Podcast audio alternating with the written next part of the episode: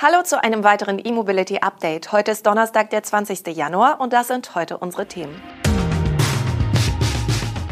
VW und Bosch prüfen Batteriebündnis, Feldversuch für bidirektionales Laden, Bestellstart für Ford E-Transit, BMDV fördert kommunale und gewerbliche Flotten und Millionenfinanzierung für Chargex. Der Volkswagen-Konzern und Bosch wollen die Gründung eines europäischen Anbieters zur Ausrüstung von Batteriezellfabriken prüfen. Dabei geht es aber nicht um eine gemeinsame Produktion von Batteriezellen, sondern um die Entwicklung und den Bau von Produktionsanlagen, mit denen solche Batteriezellen für Elektroautos hergestellt werden können. Beide Unternehmen wollen integrierte Batterieproduktionssysteme liefern sowie Batteriezellen und Systemhersteller beim Hochlauf und der Wartung vor Ort unterstützen, wie es in nahezu wortgleichen Mitteilungen der beiden Konzerne heißt. Bosch und Volkswagen streben nach eigenen Angaben die Kosten- und Technologieführerschaft bei der Industrialisierung von Batterietechnologie und der Serienproduktion nachhaltiger und moderner Batterien an. Über entsprechende Erfahrungen verfügen die beiden Partner bereits. Volkswagen betreibt seine Pilotfertigung in Salzgitter und plant sechs Batteriezellfabriken in Europa. Zulieferer Bosch hatte im Sommer bekannt gegeben, seinen Kunden bald die komplette Fabrikausrüstung für die Batterieproduktion anbieten zu können, von einzelnen Komponenten über Softwarelösungen bis hin zu kompletten Montagelinien. Dabei geht es allerdings um die Montage von Modulen und Packs. Genau diese Kompetenzen sollen nun in der Partnerschaft kombiniert werden. VW baut Fahrzeuge und sieht sich selbst auf dem Weg, ein bedeutender Batteriezellhersteller zu werden. Bosch hingegen hat die Fabrikautomation und Systemintegration vor Augen und will die Schritte von der Zelle bis ins Fahrzeug effizienter gestalten. Im ersten Schritt haben die beiden deutschen Konzerne ein sogenanntes Projekthaus eingerichtet. Bis Ende des Jahres soll die Gründung eines Unternehmens vorbereitet werden. In der Schweiz haben sich sieben Unternehmen zusammengeschlossen, um das bidirektionale Laden zu erproben. Im Zentrum von V2X Swiss stehen 50 Honda E des Carsharers Mobility.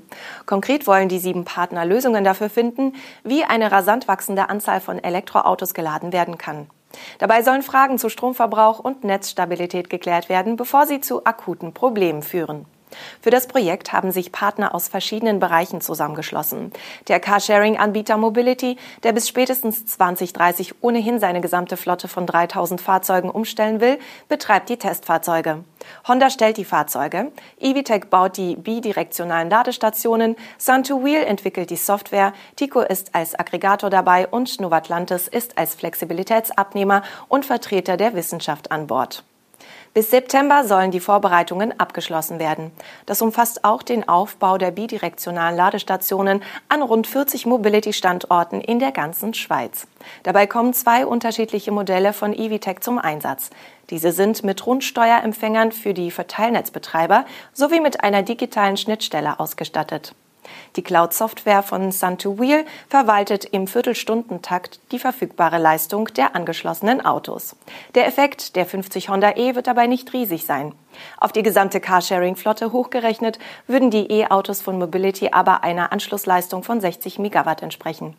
Das wäre für die Stabilisierung des Stromnetzes dann schon eine ganz andere Größenordnung. Ab sofort können Kunden in Deutschland den Ford E-Transit ordern. Zum Marktstart im Mai wird es den elektrischen Transporter in drei Varianten geben. Die günstigste ist das E-Transit Fahrgestell mit Einzelkabine, welches für rund 53.000 Euro netto erhältlich ist. Hier kommen allerdings noch die Kosten für den Aufbau hinzu. Direkt nutzbar ist hingegen der E-Transit Kastenwagen, der als Einzelkabine mindestens knapp 56.000 Euro netto kostet. Der Kastenwagen mit Doppelkabine wird grundsätzlich in der Trendausstattung angeboten und steht daher ab 60.940 Euro netto in der Preisliste. Insgesamt gibt es aber 25 Konfigurationsmöglichkeiten mit unterschiedlichen Karosserielängen und Höhen, drei Radständen sowie der Einzel- und Doppelkabine. Je nach Grundversion erliegt die Nutzlast zwischen 0,7 und 1,6 Tonnen. Das zulässige Gesamtgewicht je nach Version zwischen 3,5 und 4,25 Tonnen. Unabhängig von der gewählten Karosserieversion ist im E-Transit eine 77 Kilowattstunden große Antriebsbatterie verbaut, von der 68 Kilowattstunden nutzbar sind. Das soll für eine WLTP-Reichweite von bis zu 317 Kilometern genügen, wobei die reale Reichweite stark von der gewählten Version, der Beladung und dem Fahrprofil abhängen wird. Die Batterie kann mit bis zu 115 kW per DC geladen werden. Mit dem 11 kW AC-Lader dauert ein Ladevorgang 8,2 Stunden. Das Bundesministerium für Digitales und Verkehr, kurz BMDV, stellt im Rahmen der Förderrichtlinie Elektromobilität weitere 20 Millionen Euro in die Beschaffung von Fahrzeugen und den Aufbau von Ladeinfrastruktur bereit. Insgesamt werden 86 Projekte bewilligt, davon 36 von Kommunen und 50 von Unternehmen, wie das Ministerium mitteilte.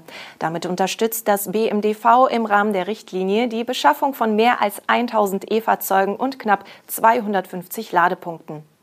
Der Förderaufruf stammt aus dem Februar 2021. Mit der Förderung sollen vor allem kommunale und gewerbliche Flotten wie Fuhrparks, Dienstwagen, Taxis, Mobilitäts- und Sharing-Dienste auf alternative Antriebe umsteigen. Dieser Fokus wurde gewählt, da diese Fahrzeuge eine hohe Laufleistung haben. Nutzen Sie erneuerbare Energien anstatt Benzin oder Diesel, erreichen Sie eine wesentliche CO2-Einsparung und leisten damit einen Beitrag zur Erreichung der Klimaschutzziele im Verkehr, so das Ministerium. Die Förderrichtlinie Elektromobilität wurde bereits 2015 vom damals noch als BMVI abgekürzten Verkehrsministerium gestartet. Bisher wurden in 18 Aufrufen über 1000 Projekte mit einem Fördervolumen von 386 Millionen Euro unterstützt. Das Münchner Ladeinfrastruktur-Startup Chargex hat eine Serie A-Finanzierungsrunde abgeschlossen und dabei 4,5 Millionen Euro eingenommen. Mit dem frischen Kapital soll in diesem Jahr der Installationsprozess weiter vereinfacht werden. Auch die Expansion ins europäische Ausland plant das Unternehmen.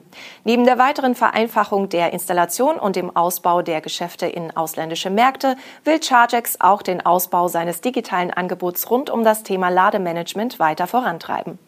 Chargex produziert Mehrfachsteckdosen für Elektrofahrzeuge so die Eigenwerbung. Das modulare Ladesystem benötigt nur einen Stromanschluss und kann mittels Plug and Play um bis zu zehn Ladepunkte und Zusatzfunktionen erweitert werden. Das System beruht auf dem sogenannten Master-Slave-Prinzip. Es gibt also ein Startmodul, das von einem Elektriker installiert werden muss und zusätzlich montierbare Erweiterungsmodule. Herzstück der Lösung namens Aqueduct ist ein sequentielles Lastmanagement, sodass die maximale Ladeleistung von 22 kW nie überschritten wird und im Ergebnis für Tiefgaragen einer Eigentümergemeinschaft oder den Firmenparkplatz ein Mikrogrid aufgebaut werden kann. Chargex wurde 2018 gegründet. Seitdem hat das Startup eigenen Angaben zufolge bereits mehr als 1500 Ladepunkte bei Kunden in Deutschland, Österreich und der Schweiz installiert. Alle Geschäftsbereiche liegen in München. Das waren die Nachrichten aus der Welt der Elektromobilität für heute. Wir wünschen Ihnen einen schönen Tag und melden uns mit dem E-Mobility Update am morgigen Freitag nochmal. Bis dahin.